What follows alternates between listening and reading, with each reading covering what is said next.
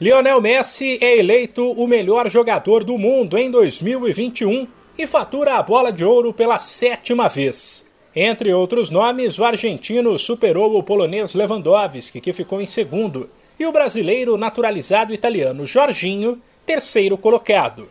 Sem esquecer que a bola de ouro é oferecida pela revista France Football.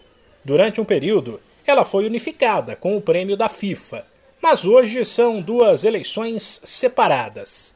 Em 47 jogos pelo Barcelona na última temporada, Messi marcou 38 gols e deu 12 assistências.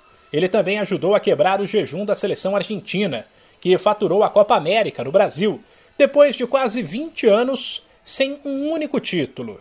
Cristiano Ronaldo, segundo maior vencedor da Bola de Ouro com cinco conquistas, foi apenas o sexto atrás ainda de Benzema e Kanté. Mas e Neymar? O brasileiro não conseguiu ficar nem entre os 10 e terminou a disputa na 16ª posição.